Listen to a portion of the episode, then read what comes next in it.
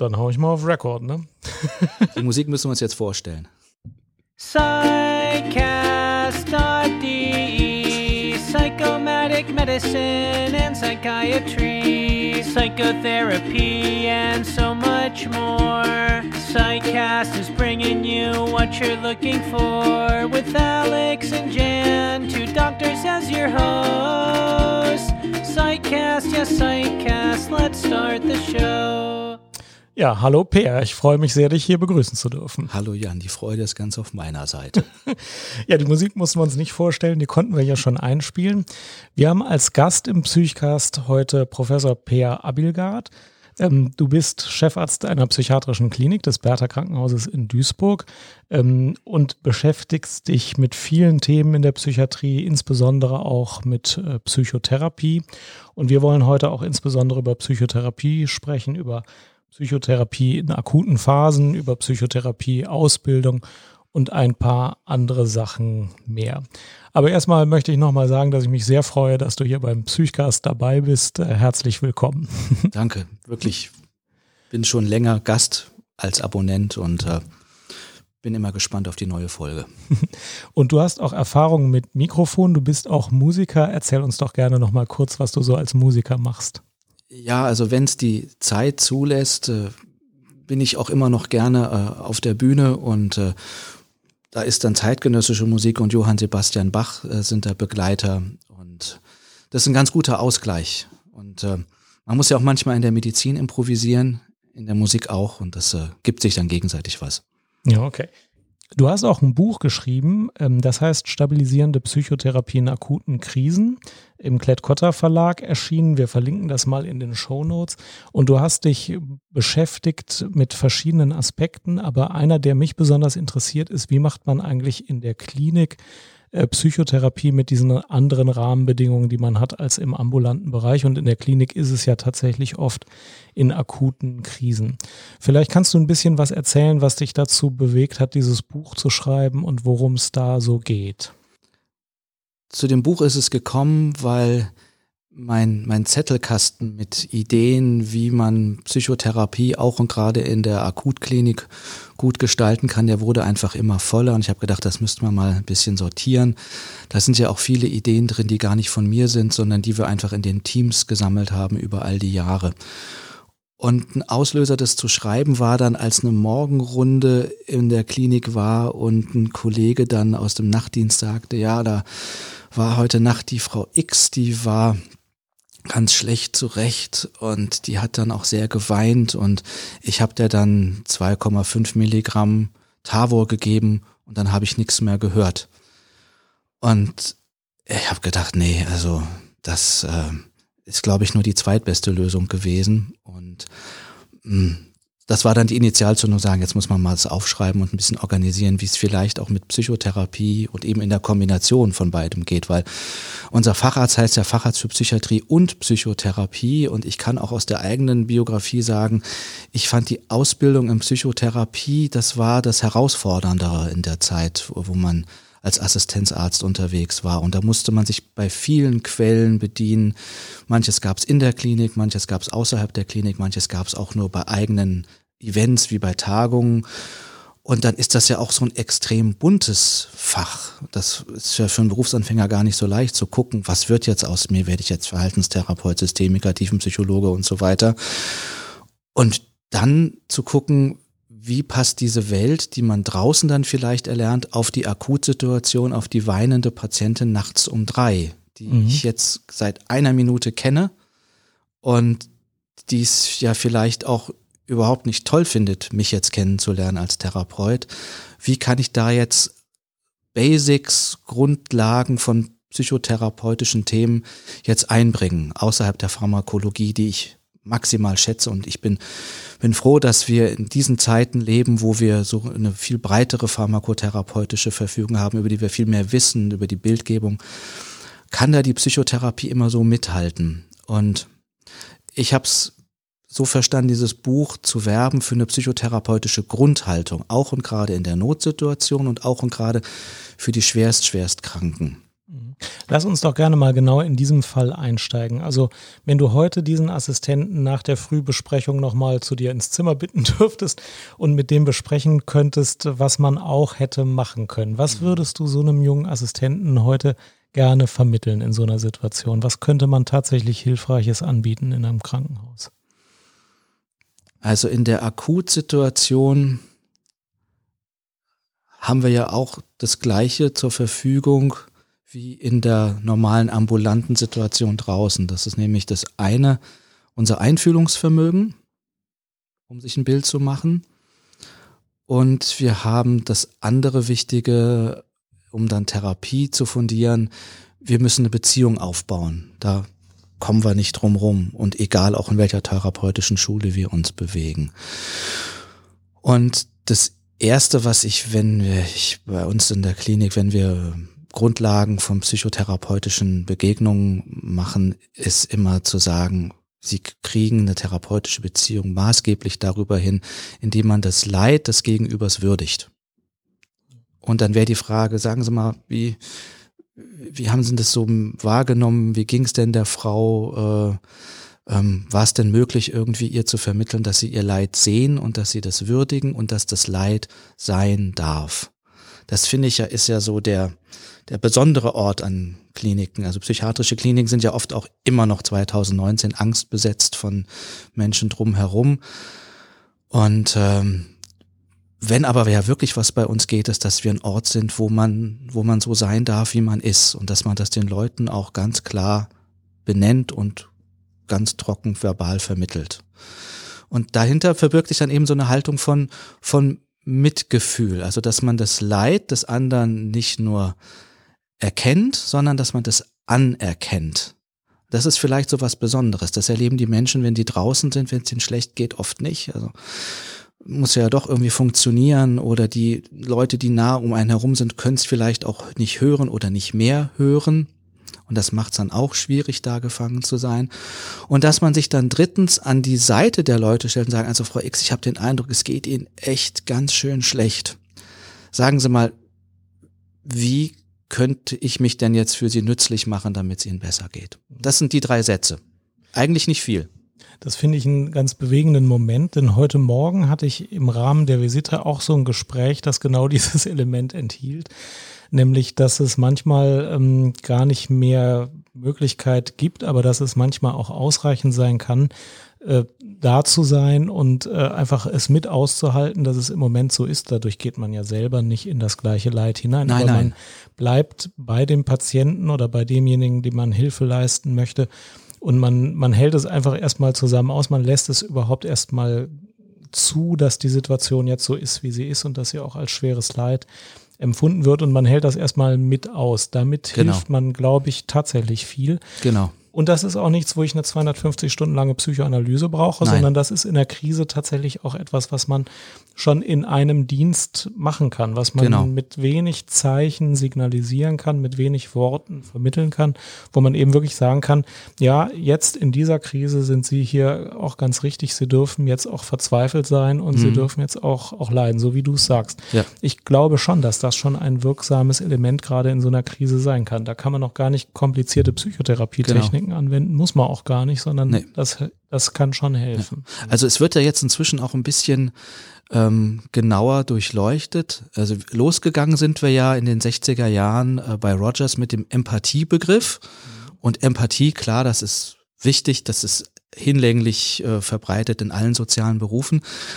Aber für mich war tatsächlich so eine Begegnung vor ein paar Jahren mit diesem Begriff des, der Compassion-Based Psychotherapy, also, also der mitgefühlsbasierten Grundhaltung, wo eben viele dieser allgemein wirksamen Faktoren von Psychotherapie in allen möglichen Schulen das so schön auf den Punkt bringt und die eben sagen, Empathie ist, äh, ist Leid erkennen, aber eben das Anerkennen, das ist nochmal ein neuer Schritt, wo ich mich auch ganz klar positioniere. Ähm, ich in, in, in, ähm, in, in Fortbildung benutze ich manchmal das Bild von dem, von dem Hannibal Lecter aus dem Schweigen der Lämmer. Das ist ja auch ein sehr brillanter Kollege mit so ein paar Marotten und äh, der ist ja hochempathisch. Ja, der kann sich einfühlen. Der das kann sich, ja. der kann sich, der kann, ah, kleine Clarice. Und wie war das dann, als du im, im Keller warst? Aber das ist eben eine empathische Haltung, die ist herausgehoben aus jeglichem Kontext von Menschlichkeit und von ähm, klarer Positionierung. Ich will mich für sie einsetzen. Ich will ihnen mich nützlich machen für sie, ja. Und äh, ich finde, das braucht's eben beides für uns. Die, wenn die Leute in Not sind, dass sie schon wahrnehmen, ah, ja, ich bin verstanden, ich bin, bin mitgefühlt, mhm. ja. Nix mit Mitleid. Äh, Mitleid mhm. wäre ja so eine asymmetrische Geschichte. Da gucken wir ja runter auf die Leute. So, und mein Gegenüber ist jetzt auch noch jemand, das ist ein Mensch, der will sich nützlich machen für mich. Die mhm. Patientinnen und Patienten sagen dann vielleicht, boah, das war wirklich eine tolle Ärztin. Die hat mir zugehört und hinter diesem Statement verbirgt sich aber, ja, und die wollte mir helfen mit mhm. allen Möglichkeiten. Und das müssen gar nicht großartige Dinge sein. Also selbst wenn aus diesem Dialog sich vielleicht eine Medikation ergibt, was ja durchaus sein kann, auch da wissen wir inzwischen aus der Forschung, wenn das auf so einer Basis passiert, dann wirkt das Medikament ja viel besser, mhm. weil durch dieses ähm, diese Brücke, die wir dann neu schlau dann therapeutische Beziehung nennen, weil wir müssen den Sachen ja immer Namen geben so, dann, dann wirkt das viel besser. Also ich, ich finde diese, das ist ja so eine, so eine Sache, die ist schon lange publiziert worden im Lancet. Da wurde der einen Gruppe mit normiertem Rückenschmerz wurde Infusion gelegt und für eine Viertelstunde später kam eine Ärztin und hat dann vergleichsweise wortlos ein Opiat da rein injiziert. Und die Vergleichsgruppe, die hatten, hatten den gleichen Rückenschmerz natürlich. Man fragt sich mal wieder, was es hinkriegt, so. Aber die hatte dann neben der äh, pharmakologischen Potenz der gleichen Menge Opiat noch den Satz, Guten Tag, Frau X, mein Name ist XY. Sie wissen ja, Sie bekommen jetzt dieses besonders stark wirksame Medikament injiziert. Mhm. Ich gehe davon aus, dass in den nächsten 20 Minuten es Ihnen bedeutend besser gehen wird. Mhm. So, und die zweite Gruppe hat natürlich ganz unoriginell eine hochsignifikant bessere Response gehabt auf die gleiche Pharmakologie, weil die beiden eben miteinander eine Beziehung eingegangen sind und ähm, das zusammen, also Psychologie plus evidenzbasierte Pharmakotherapie, das finde ich ist die, da gibt's eigentlich keine, keine Alternative zu. Man kann natürlich sagen, da hat jemand den Placebo-Effekt sozusagen äh, ausgereizt. Aber ich finde, das ist ja kein Placebo-Effekt in dem Sinne, dass er vermeidungswürdig wäre, sondern er hat ja den in den Dienst der Patientin gestellt. Und ich finde, wenn wir Leuten nützlich sein wollen, sollten wir alles verwenden, was nützlich ist. Und das ist auch kein Placebo mehr. Thomas Keller, ein Kollege aus Köln, nennt das dann Curabo-Effekt. Und das finde ich eine sehr schöne Umdeutung. Wo kommt das her? Curabo? Also von curare heilen, ja. ich, ich werde heilen.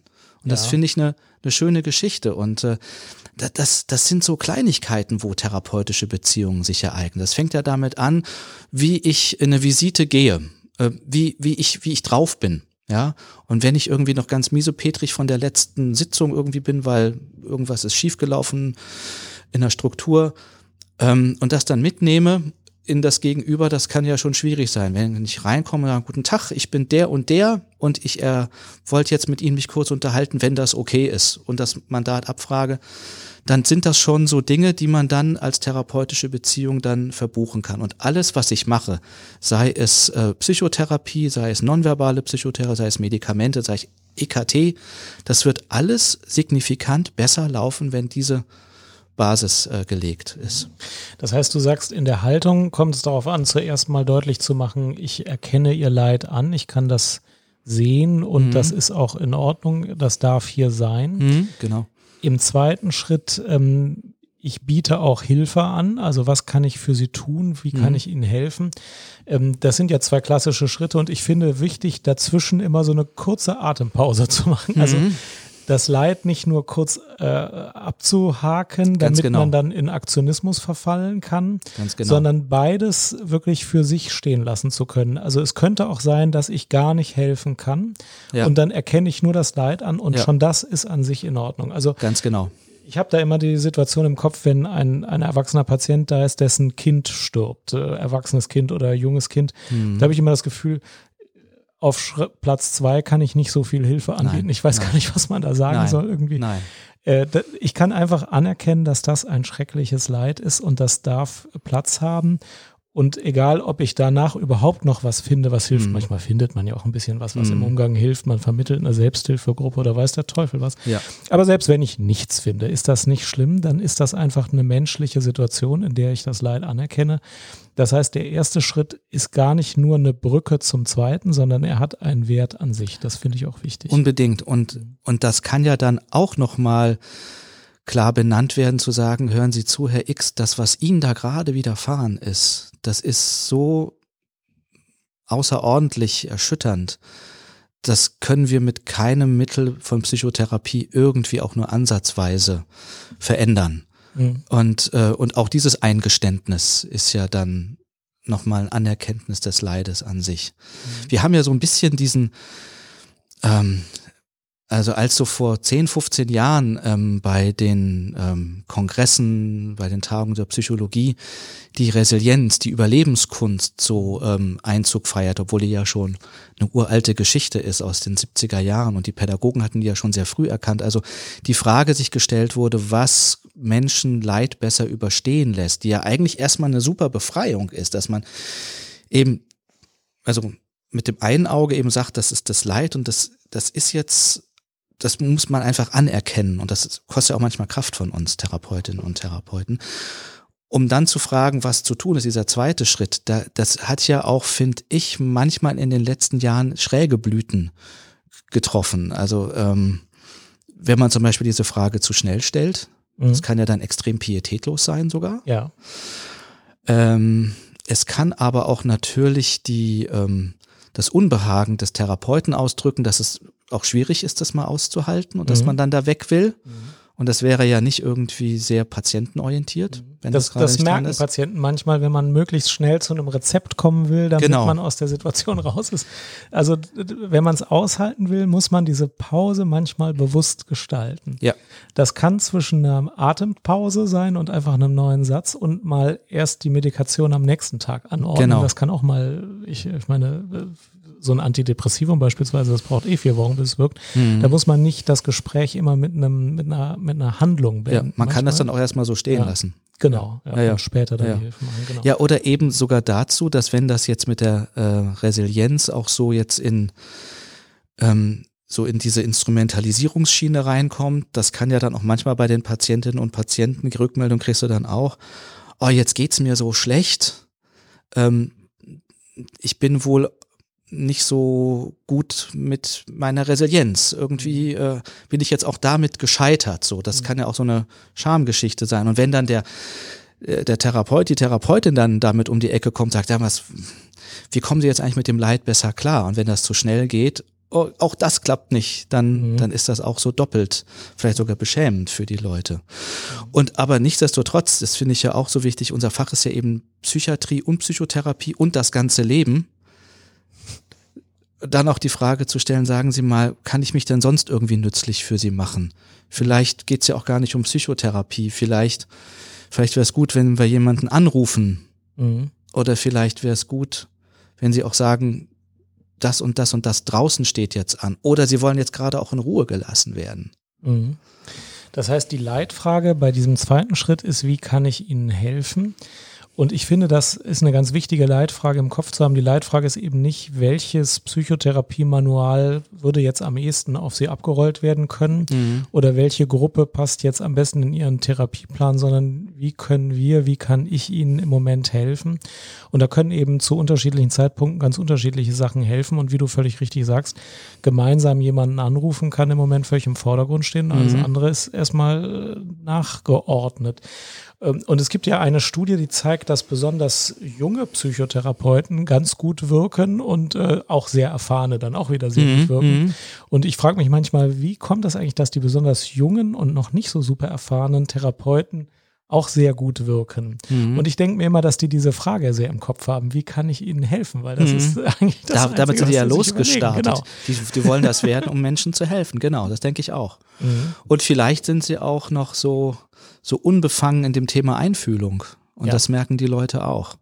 Ja, das kann auch sein. Ja. Genau. Stimmt, spannend.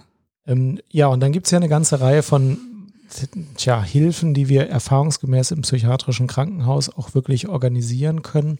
Erzähl doch ruhig mal so ein bisschen, wie ihr das dann in eurem Krankenhaus umsetzt. Also welcher, also das ist jetzt ja so ein bisschen die Haltung und wie wirkt sich diese Haltung auf eure Therapieplanung, auf, euer auf eure Therapierealität aus? Wie läuft das denn dann bei euch? Wie kann man diese Hilfe im Krankenhaus organisieren? Also Ja, also wenn das, was ich eben so sagte mit dieser einfühlenden Grundhaltung, das ist, glaube ich, wichtig, dass, dass das gesamte Team teilt. Also auch wenn das nicht, äh, nicht jeder vom Team hat ja gleich viel Redeanteil mit den Patientinnen und Patienten, ist ja unterschiedlich. Aber das habe ich über die Jahre schon gemerkt, dass das die Patienten schnell merken, ob so die, ob der Spirit in einer Klinik, in so einem Team, ob das so ähnlich ist mit allen Möglichkeiten des Bundseins natürlich, aber so, dass dieses, so diese Grundhaltung äh, dazu, dass, also, dass wir Menschen mögen. Mhm. Ich glaube, wenn man mhm. das so vielleicht als, als Nenner hat und dass das alle unterschreiben, dann ist, das ist äh, viel gewonnen. Und der nächste Schritt ist dann der, dass wir in der Akutsituation äh, die Idee haben, wir haben da jemanden in der Krise und da ist der, die innere Sicherheit in Unordnung geraten. Und wir wollen uns nützlich machen, gemeinsam mit dem Patienten manchmal fragen, auch, was können wir denn gemeinsam tun natürlich, um besser zu, weil die Patienten sind ja die besten Experten für sich selber, gerade im Akutkrankenhaus sind ja manche Leute auch öfter da und äh, und innere Sicherheit, das habe ich von meiner Lehrerin Luise Reddemann gelernt, die kannst du nicht äh, anschauen ohne die äußere Sicherheit anzugucken. Und da sind, finde ich, psychiatrische Kliniken, äh, da haben die richtig Pfunde, mit denen die wuchern können. Weil in diesen Teams dann zum Beispiel auch, ein, wenn da ein starker Sozialdienst am Start ist, beziehungsweise auch Ärzte, Psychologen, Pflege sich für diese sozialen Themen interessieren und ähm, auch Lust haben, das Gebäude zu verlassen und Hausbesuche zu machen und in die Lebenswelten reinzugehen, dann kann man sich dieser äußeren Sicherheit zuwenden. Äußere Sicherheit muss ich erklären. Das bedeutet bei uns, alle Lebensthemen, die die Existenz akut bedrohen oder in Frage stellen, dass man die anschaut. Also wir haben da so eine richtige Checkliste dann tatsächlich, richtig manualisiert, schon zu gucken, zu fragen, ähm, wenn dann die akute Situation erstmal ähm, geregelt ist. Herr X, äh, wovon leben Sie? Wo leben sie? Es hat ja keinen Sinn, mit jemandem Psychotherapie zu machen, der äh, obdachlos ist und dessen Gedanken die ganze Zeit um die Situation kreisen, wo werde ich nächste Woche schlafen, wenn hier die Kliniksituation äh, beendet ist. Bedrohung durch körperliche Erkrankungen, die ähm, lebensverkürzend ist, sind ähm, Schulden, ähm, Bedrohung durch Abschiebung, durch, durch äh, Inhaftierung und so weiter. Und das schon abzufragen. Und das ist recht spannend hinsichtlich der Relevanz, weil wenn wir das erleben, dass manchmal therapeutische Prozesse dann, Leute bleiben ja dann schon, wenn es gut läuft, so vier bis sechs Wochen, dann durchaus auch mal in der Klinik und es läuft am Anfang erst ganz gut und Woche drei, vier plötzlich geht der Patient nicht mehr in die Gruppen, zieht sich zurück und äh, wir kommen da nicht so richtig ran und denken, äh, was ist denn da los? Und dann sagt halt jemand aus dem Team, deswegen ist es auch schön, ich finde so diese, diese Teamkulturen, die die Psychiatrien auch haben, immer zu pflegen. Ja, wisst ihr denn nicht, dass der Herr X gestern einen Anruf aus seiner Wohngruppe bekommt, der darf nicht zurück? Und dann wieder über losgehen, wieder von vorne anfangen. Oder plötzlich äh, kriegst du einen Abschiebungsbefehl. Dann machst du auch kein, kein EMDR mehr in dem Moment. Das ist ja dann absurd. Und dass man die äußere Sicherheit immer handlungsleitend an erster Stelle der Priorität setzt und deswegen auch immer bei allen psychotherapeutischen Begegnungen immer am Anfang das nochmal so fragt, was ist denn draußen passiert im Leben, dass man das nicht äh, verschläft. Und das dann, äh, wenn das eben Thema ist, das dann zu priorisieren, zu sagen, wie können wir beide uns denn nützlich machen, dieses Thema anzugehen. Es geht ja gar nicht darum, dass es abgearbeitet ist. aber dass zumindest klar ist, das ist jetzt im Fokus von uns allen, von den Patienten und Patienten und uns als Behandlerteam und dann eben die einzelnen Fachfrauen und Männer dann damit reinzuholen und dann zu klären, wäre es denn okay, wenn wir nächste Woche den Schuldnerberater hier mal einladen? Oder haben Sie eigentlich schon einen guten Anwalt für das Thema Strafe, Abschiebung, whatever? Ich finde, das sind alles, wenn man die psychotherapeutische Grundhaltung da benennt, Teil von diesem Thema. Und das finde ich auch das Spannende an unserem Beruf, dass man sehr viel in der Akutpsychiatrie auch in sozialarbeiterischer Hinsicht arbeiten kann. Und ich finde, das ist Teil von dieser, von dieser Grundidee. Ich finde das super erfreulich, entlastend und äh, positiv, dass du als Experte für Psychotherapie das genauso benennst, dass nämlich, wenn die äußeren Faktoren im Moment bedrohlich, wackelnd, unklar sind, man gar nicht äh, so gut äh, zu den inneren Faktoren jetzt irgendwie vorschreiten kann, sondern dass das erstmal Priorität hat. Es gibt nämlich sowohl bei den Patienten manchmal als auch bei den Behandlern so manchmal so die Einstellung, na gut, der Sozialarbeiter kümmert sich dann um die Wohnung und dann wird er mir nach vier Wochen vielleicht mal eine E-Mail schreiben und ich mache in der Zeit Psychotherapie, Psychotherapie. und kümmere mich um die inneren äh, Bedürfnisse des Patienten und fange mal mit der Kindheitsgeschichte an. Und wundere mich, dass es nicht besser wird. Und wundere mich, dass es nicht besser wird, solange keine Wohnung da ist. Ja. Und das ist äh, wirklich nicht der richtige Ansatz. Der richtige Ansatz ist es insgesamt zu sehen und alle kümmern sich gleichzeitig, aber solange die Faktoren Wohnung, Arbeit, Geld, körperliche Gesundheit, Bedrohung der physischen Existenz, schwere Bedrohung. Solange die im Raum stehen, ist es richtig, sich komplett darauf zu fokussieren und äh, das erstmal aus dem Weg zu schaffen, äh, bevor man was anderes machen kann. Genau. Das halte ich auch für total wichtige Erkenntnis, denn wenn wir gleich darüber sprechen, was ist das Besondere an den stationären Psychotherapien, die Patienten kommen ja oft zu uns, wenn eine dieser Säulen eben gerade eingebrochen ist mhm. oder in Gefahr ist kommen dann zu uns und haben manchmal selber das Gefühl, sie müssten uns jetzt über was anderes berichten, weil das einfach Thema der Psychotherapie sei.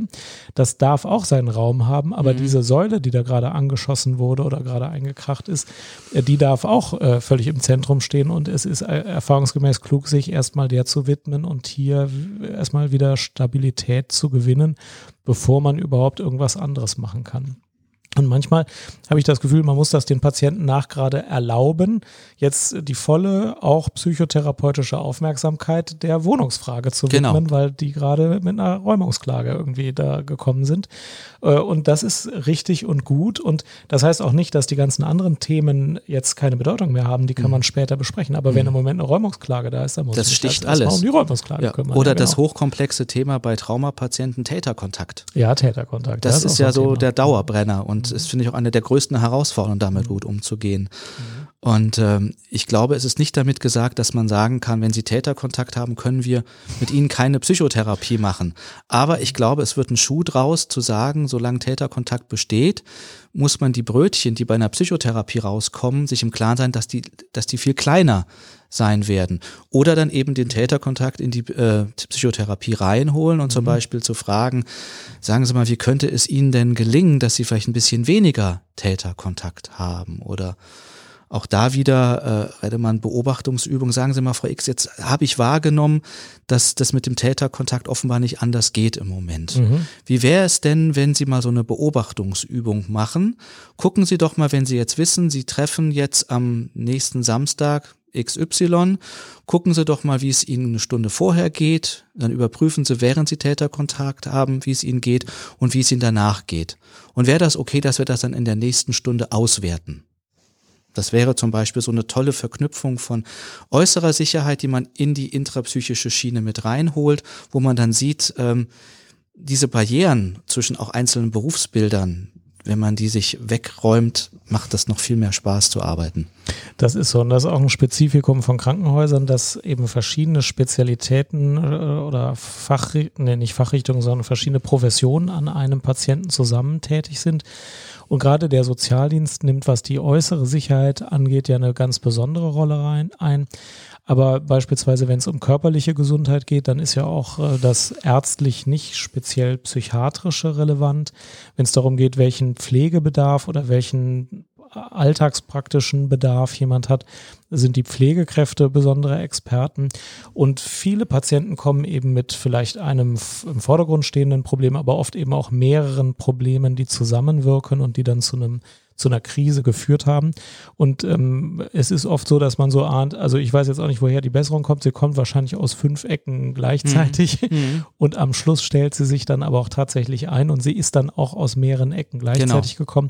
Und es ist dann nicht so, dass die Psychotherapie unbedingt, die durch den Psychotherapeuten äh, durchgeführte Psychotherapie unbedingt den Haupteinfluss gehabt haben muss. Vielleicht, äh, es wäre nicht gegangen, ohne die sozialen Rahmenbedingungen zu ändern, ohne die ambulanten relevanten Hilfen zu ändern mhm. und auch mit Gesprächen, die ja alle führen. Aber es darf ruhig von verschiedenen Seiten kommen, wenn Hilfe kommt. Das, das finde ich, ist im Krankenhaus ganz typischerweise so. Und vielleicht war sogar das Milligramm Tavo am Anfang Teil der Erfolgsstory. ja. Aber es ist eben ein, es ist eben ein vielstimmiges Konzert. Ja, genau. Und genau wie bei einem Konzert, da kommt es auf jede Stimme an und nicht auf eine, die besonders laut ist, sondern eben auf diese soziale Intelligenz, die dann zwischen den einzelnen Playern am Start ist. Ich glaube, von der Haltung, die du angesprochen hast, ist jetzt schon eine ganze Menge rübergekommen. Das Leid mal im Ganzen wahrzunehmen, zu akzeptieren und auch irgendwie vorteilsfrei in allen Bereichen sehen zu dürfen ähm, und zu überlegen, wie kann man aus verschiedenen Bereichen helfen.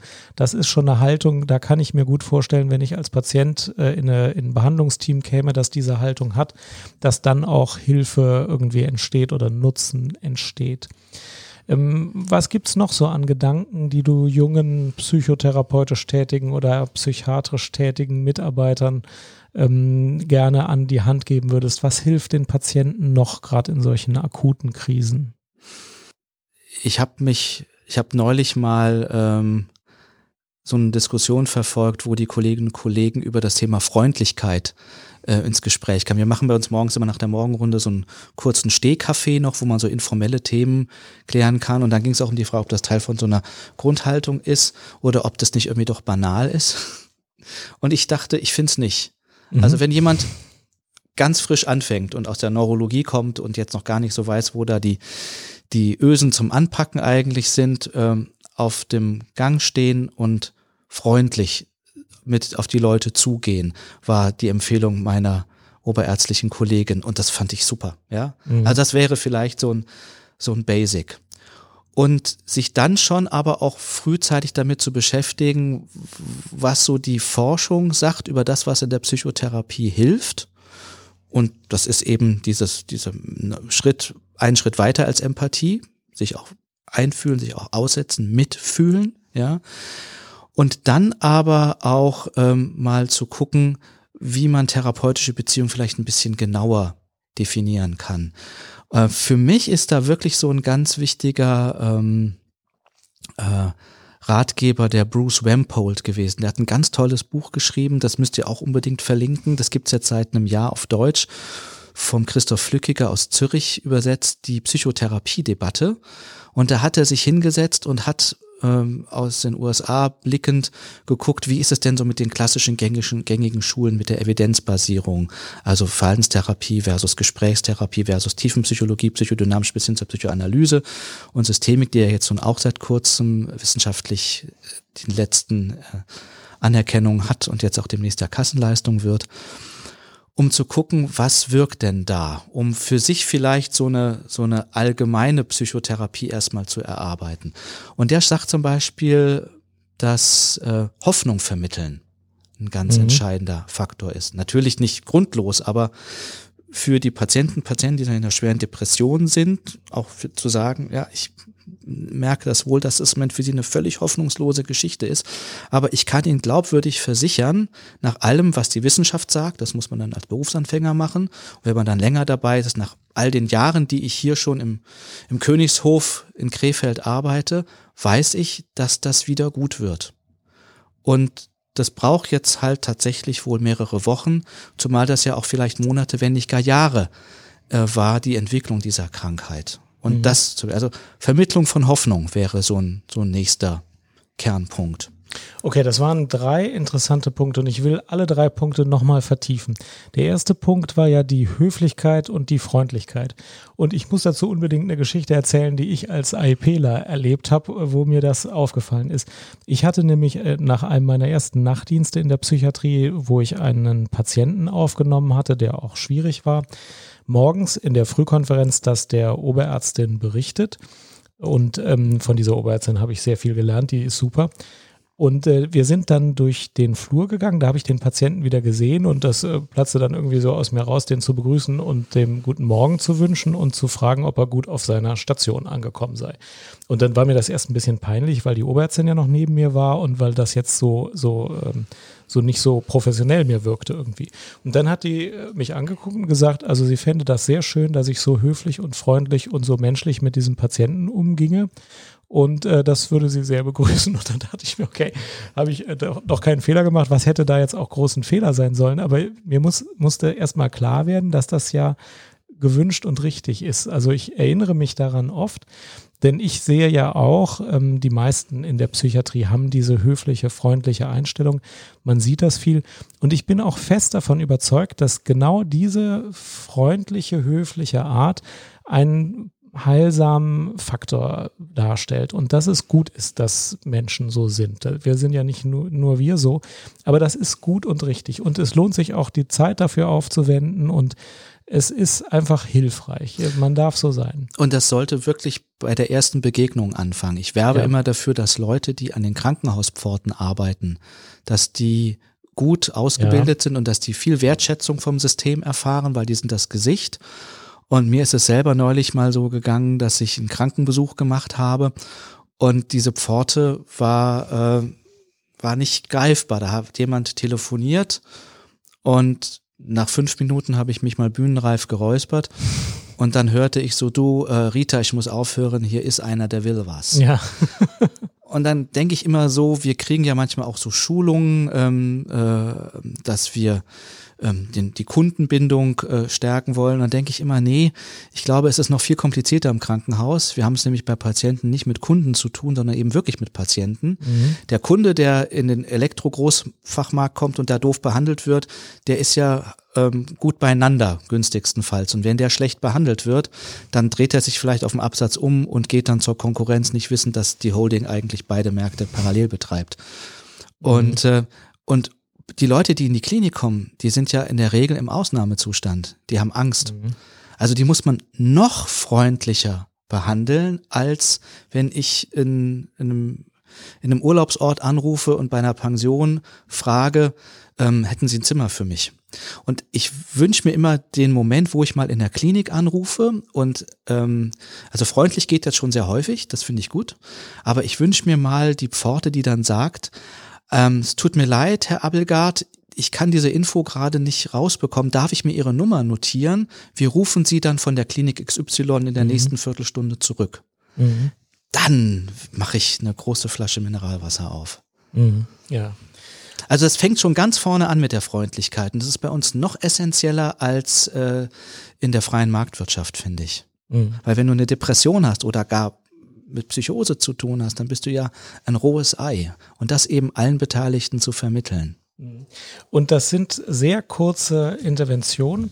Also neulich war ich auf einer Schulung für Notärzte und da wurde nochmal darüber gesprochen, dass der Notarzteinsatz, auch wenn es um Herzinfarkt geht und er ziemlich zeitkritisch ist, am besten doch damit anfängt, dass der Notarzt ganz ruhig und freundlich dem Patienten in die Augen schaut, sagt, Guten Tag, mein Name ist Dr. Meyer, ich bin Notarzt der Stadt Krefeld und ich kümmere mich jetzt um Ihr, Ihr Problem. Perfekt. Das dauert ungefähr acht Sekunden und die ganze Situation läuft anders ab und wahrscheinlich braucht man weniger Medikamente und wahrscheinlich ist das Outcome besser, wenn man es untersuchen ja, würde. Ja, weil das Verrückte ist ja, das ist zwar eine psychologische Intervention. Mhm. Guten Tag, ich stelle mich vor und ich sage jetzt, was passiert und warum es passiert. Und das ist ja eine Info an mein Frontalhirn. Mhm. Und das Verrückte ist aber, dass dieses Frontalhirn ja wunderbar vernetzt ist mit dem Limb limbischen System und da unten dran sind ja dann vegetative Kaskaden, die ja direkt auf Stresshormone Einfluss ja. nehmen. Und wir wissen dass seit 30 Jahren, dass erhöhte Cortisolspiegel, wir setzen, setzen das ja auch ein, das Medikament, um Entzündungsparameter mhm. runterzufahren, aber dadurch wird Heilung verzögert. Das mhm. heißt, ein somatischer Kollege, der einen Patienten schlecht behandelt, braucht sich nicht zu wundern, dass die Operationsnaht langsamer heilt, als wenn er freundlich ist. Und das hat nichts mit Esoterik zu tun. Das sind ja. ganz harte Facts, weil dieses Frontalhören halt eben vernetzt ist mit dem Rest des Körpers. Dein dritter Punkt war Hoffnung vermitteln. Ich weiß nicht mehr, welcher Arzt hat gesagt, das ärztliche Gespräch ist nur gut, wenn es Hoffnung vermittelt. War das Barlind? Ich gucke nochmal nach. Aber ähm, da musste ich an, bei deiner Antwort dran denken. Es gibt manchmal Situationen, da weiß ich nicht, was ich sagen soll. Und dann fällt mir als letzter Notanker noch ein, das ärztliche Gespräch ist nur gut, mhm. wenn es Hoffnung vermittelt. Und dann überlege ich mir manchmal, was kann ich denn sagen, was Hoffnung vermittelt? Und äh, für mich ist das manchmal schon ein ganz hilfreicher Notanker gewesen, wenn mir gar nichts anderes einfällt. Und auch sonst bin ich der Meinung, man darf immer viele Probleme besprechen und man darf äh, auch viel ähm, Negatives ähm, äh, beleuchten. Aber irgendwie zu sagen, es gibt auch einen Weg in die Zukunft und es kann auch wieder besser werden, das ist schon das äh, eine der Aufgaben von, von ärztlichen und psychotherapeutischen und auch pflegerischen und sozialarbeiterischen Interventionen. Hoffnung geben, das dürfen wir schon machen und da dürfen wir manchmal auch ein bisschen großzügig sein. Also manchmal steckt man wirklich schwer im, im schwarzen Loch und dann ist es mehr so eine allgemeine, es wird irgendwann auch wieder besser werden, Hoffnung. Das darf man aber ruhig tun. Also da brauche ich auch keine Evidenz für, glaube ich, das Nein, ist erlaubt. Überhaupt nicht. und, und, und manchmal kann man ja auch fragen, sagen Sie mal, gab es vielleicht mal eine ähnliche Situation in Ihrem Leben? Vielleicht war die nicht ganz so schlimm wie jetzt? Mhm. Sagen Sie mal, wie sind Sie eigentlich damals da rausgekommen? Was hat denn da geholfen? Vielleicht können wir davon ja auch lernen, wir beide für jetzt oder so. Mhm. Manchmal ist ja die Hoffnung beim Gegenüber schon durchaus da, aber halt massiv verschüttet. Ja. Und der zweite Punkt, um äh, in der umgekehrten Reihenfolge vorzugehen, den du angesprochen hast, den ich aber auch sehr wichtig finde, ist, ähm, man darf sich ruhig auch die Psychotherapie-Evidenz anschauen und überlegen, was gibt es denn an Wissenschaft dazu, in welchen Situationen welche Interventionen sich als wirksam oder hilfreich erwiesen haben. Ähm, und das ist jetzt dieses Feld, wo es äh, lange Ausbildung braucht und wo man viele dicke Bücher lesen muss. Ähm, wie vermittelst du den Assistenten und auch den Psychologen, die bei euch in der Klinik arbeiten, die ja sowieso auch eine Psychotherapie-Ausbildung machen, wie man sich dem am besten irgendwie nähern kann? Was, wie geht man da vor, wenn man dieses Erfahrungswissen an sich äh, bringen will? Also das ist eine ganz bunte Mischung von, von Lehrerinnen und Lehrern, die man dann hat, wenn man jetzt sich jetzt wirklich auf das, was wir so klassisch gesprächsorientierte Psychotherapie nennen. Das natürlich aber auch dann eben nur wirkt, wie gut eben die Grundhaltung ist. Also um den Rampold nochmal zu Ende zu zitieren, dazu passend, und deswegen werbe ich auch immer wieder dafür, wenn es um Leitlinien geht. In den Leitlinien kommt ja dann für Störung X dann immer am Schluss dann vor, welche spezifischen Psychotherapieverfahren sind jetzt für Störung X am wirksamsten. Und dann gehen die so ins Rennen miteinander und das eine ist ein kleines bisschen besser da und das andere ein kleines bisschen besser da. Aber ähm, sehr schön jetzt nachlesen zu lesen in der Leitlinie für Angst- und Zwangsstörungen. Da steht ganz dick oben drüber als Einleitung, ganz wichtig zu wissen, viel wichtiger als die einzelnen Manuale ist diese Grundhaltungsgeschichte. Die ja. ist nämlich je nach Forschungsstand, ähm, also ist der wichtigste Wirkfaktor. Äh, Rampold sagt, ob man dann nachher, und das finde ich auch immer wichtig, wenn die Patienten fragen am Schluss, sagen sie mal, soll ich jetzt eine Verhaltenstherapie machen oder eine Tiefenpsychologie? Rampold sagt, 15 bis 20 Prozent ist tatsächlich nur die Schule an sich. Kurz und gut, mit einem Menschen, der wirklich einen unmöglich behandelt, der kann den schwarzesten Gürtel in jeglicher Therapie haben, dann nützt das gar nicht so viel. Und umgekehrt, wenn ein Mensch diese Grundhaltung am Start hat, wäre es ein Jammer, wenn er sich nicht ordentlich ausbilden lässt in einem gescheiten psychotherapeutischen Handwerk.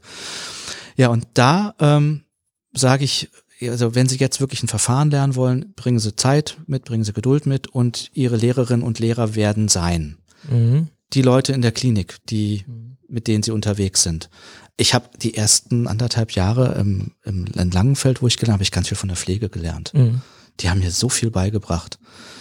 Und äh, die, die waren nämlich oft schon in der zweiten, dritten Generation dann auch da und die kannten die Patienten gut und die hatten das mit der Grundhaltung und äh, es wird ja nicht gesendet, ähm, die kann sich auch mit Tabletten verdammt gut aus, musste man echt Natürlich. sagen. Ja. In den ersten zwei Jahren lernt man nur von der Schwester, ja. Und das dann wird dann wird's ja kritisch, und vom wenn man Pfleger, um hier gendermäßig, ja, Entschuldigung. Kritisch wird's ja dann, wenn du zum ersten Mal zur DGPPN fährst und dann ein Seminar besucht hast und sagst, ah, ich hätte jetzt aber doch gerne vielleicht mal Atypiker und so, wie wäre das denn? Ja, also alle, die da sind, sind Lehrmeisterinnen und Lehrmeister und natürlich dann auch aus der eigenen Berufsgruppe. Ich finde eine gute Oberarztvisite, das ist, wenn da jemand ist mit einer psychotherapeutischen Intention, ist ganz, kann ganz toll. Da habe ich ganz, ganz viele dankbare Erinnerungen an meine Ausbildungszeit. Und dann werbe ich aber schon auch dafür, Leute, fangt ganz früh mit der Selbsterfahrung an. Mhm. Egal ob VT oder TP, was ihr auch macht. Aber ähm, kümmert euch um euch selber, damit ihr eure, eure eigenen Themen nicht mit denen der Patientinnen und Patienten verwechselt und auch einfach um euch was Gutes zu tun. Und das finde ich ja auch eine tolle Sache. Bei welchem Facharzt habe ich schon mal das Privileg, dass ich eine Stunde pro Woche, natürlich auf Kosten des Trägers, mich um mich selber kümmere und äh, mein Instrument schärfe. Mhm. Das ist ja auch so eine Form von Wertschätzung mir gegenüber. Das werde ich nie vergessen, wie in einem der ersten Dienste mir eine Oberärztin sagte, da ging es um die Frage, muss jetzt jemand bleiben oder kann ich den gehen lassen? Und sag, ja, die fragte mich dann jetzt, schließ mal die Augen und hör mal in dich rein. Wenn du dir jetzt vorstellst, der Herr X geht jetzt aus der Klinik, machst du dir Sorgen? Und ich sag, ja, Wahnsinnige. Mhm. So, und jetzt bist du halt Psychiater und wenn sich ein Psychiater Sorgen macht, dann ist das vielleicht auch mal was Besonderes dann ja. für den. Und dann muss der jetzt erstmal bleiben, weil du dich eben eingeführt ja. hast und so weiter und so fort, wofür ich damals noch nicht so die Worte hatte wie heute. Und das wird natürlich umso besser, je mehr mhm. ich mich kenne. Es gibt ja nichts Blöderes, als wenn ich zum Beispiel bei einem suizidalen Patienten, vielleicht habe ich als, als, als Therapeut, als Arztärztin, schlimme Erfahrungen mit Suizidalität in meiner eigenen Lebensgeschichte gemacht. Und mhm. wenn ich das jetzt permanent auf Patienten in suizidalen Krisen projiziere, dann äh, lasse ich Leute, zwinge ich dann in der Klinik zu bleiben, obwohl das wirklich nicht nötig ist, weil zum Beispiel Solidarität kann ja auch chronisch sein und, und so weiter und so fort. Also das finde ich eine ganz, ganz wichtige Geschichte und da auch Zeit und Muße drauf zu verwenden, den richtigen Selbsterfahrer äh, zu finden, dass da auch die Biochemie, die therapeutische Beziehung mhm. stimmt. Das ist wichtig. Und das dritte ist, ähm, Leute, geht raus. Geht raus aus der Klinik und ähm, hört euch Vorträge an ähm, im Ort oder fahrt nach Lindau, Langeoog, Lübeck, Berlin, ähm, sonst wohin. Und auch wenn das ähm, nicht mehr so fashioned ist, lest Bücher oder, oder hört den Psychcast. also wirklich die, die ganze Fülle ähm, zu nehmen und sich darauf zu freuen, wie man sich als Therapeut Jahr um Jahr weiter verändert, weil man nebenbei ja noch lebt. Mhm. Und das fügt sich ja unter Umständen wunderbar harmonisch ein in diesen in diesen Werkzeugkasten von einmal störungsspezifischen Möglichkeiten zu helfen und diese, diese Grundhaltung und sich dieser Methodenvielfalt auch äh, immer zu eröffnen. Also auch dafür werbe ich immer ähm, ganz ganz breit zu schauen. Und natürlich muss man einen Abschluss machen, dann erstmal in einem Verfahren und kann dann weitersehen. Aber dieses Weitersehen wäre halt eben genauso wichtig. Das wären so diese drei Quellen, für die ich werben würde. Ja, vielen Dank.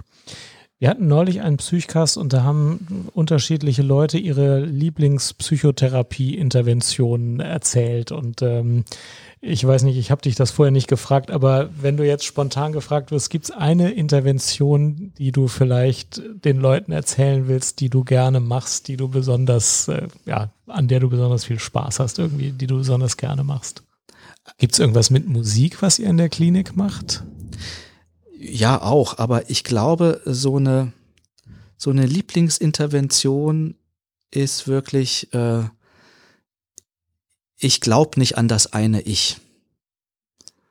Also das Modell von dem Sigmund Freud ist sicherlich verdienstvoll, auch zur Darlegung von, von Konflikten, aber dass so ein einzelnes Ich, das jederzeit managen soll, was da zwischen Über-Ich und Es sich ereignet, das finde ich eine ganz schöne Zumutung. Und ich biete sehr häufig Patientinnen und Patienten so ein vielstimmiges Ich an. Das gibt's ja in vielen therapeutischen Kontexten. Also die Komplexe von Jung kann man so verstehen. Schematherapie arbeitet ja mit hilflosen Kindern und anderen und, und so fort. Und ich sage dann den Leuten, sagen Sie mal, Herr X, ich weiß nicht, wie das bei Ihnen ist, aber manchmal hat man ja mehrere Seelen in seiner Brust. Und jetzt haben Sie mir das gerade eben so erzählt, gibt es vielleicht noch eine andere, andere Stimme bei Ihnen, die das gleiche Thema vielleicht ganz anders sehen würde. Und das ist vielleicht so, wenn du fragst, was machst du vielleicht anders als andere? Ich kenne aber viele, die so arbeiten, aber das mache ich total gerne. Das macht mir große Lust und ich, ich merke dann auch so sehr häufig bei den Patienten, wie denen das auch Spaß macht, dass die vielstimmig sein dürfen. Das ist, hat dann auch was dann mit der Musik zu tun. Also um es auf die Spitze zu treiben, wenn ich jemanden zur Suizidalität da sitzen habe, dann sind wir ja gehalten zu fragen. Mhm. Und wenn wir fragen, dann kriegen wir vielleicht auch Antworten. Aber dann gibt es ja Patientinnen und Patienten, um jetzt tiefenpsychologisch zu sagen, ich lade die jungen Kollegen immer ein, wenn du denen mit einer Skala begegnest von 0 bis 10, das finde ich sehr nützlich. 0, du bist zufrieden und ausgeglichen und 10, sie würden sich jetzt umbringen. Und dann soll er eine Zahl sagen. Bevor der die Zahl sagt, überleg dir doch mal, kalkulier doch mal per Einfühlung, was wird er für eine Zahl sagen. Und die Zahl an sich hat einen Wert, aber noch interessanter ist eigentlich die Diskrepanz zwischen dem, was du per Einfühlung gedacht hättest, was er sagen würde, und dem, was er sagt. Dieses Delta ist entscheidend.